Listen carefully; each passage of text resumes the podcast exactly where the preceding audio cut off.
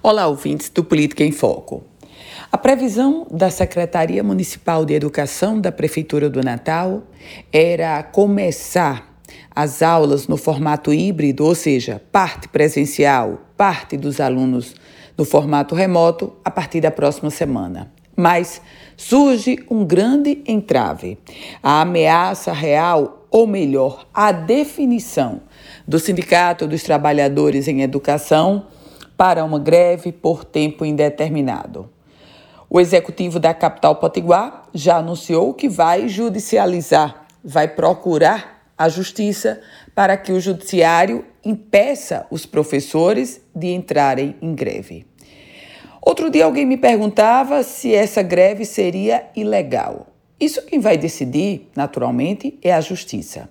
Agora, essa greve, a paralisação, a ameaça da não retomada das aulas presenciais, agora pelos professores, sem dúvida que é imoral.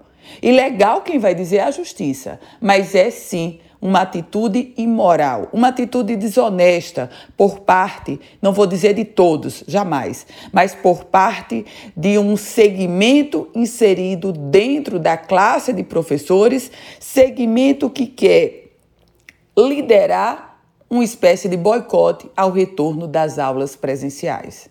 Nós tivemos um ano, quase um ano e meio onde os alunos não souberam o que era uma aula presencial.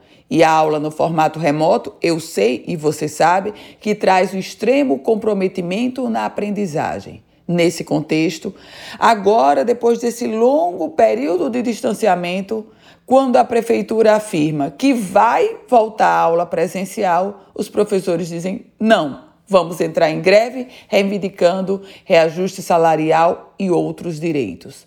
Esse tipo de reivindicação é legítima e pode acontecer buscando o diálogo e buscando negociação com intermediação de órgãos que estão postos para isso, como o próprio Ministério Público. Agora, desleal é depois de um ano e meio dos alunos sem aula presencial, quando diz vai começar, o Sindicato dos Trabalhadores em Educação diz não, a gente não quer. Isso sim é desleal. Há outros instrumentos de reivindicação e a greve é legítima, mas não nesse momento. Nesse momento ela se coloca como imoral. Eu volto com outras informações aqui no Política em Foco com Ana Ruth Dantas.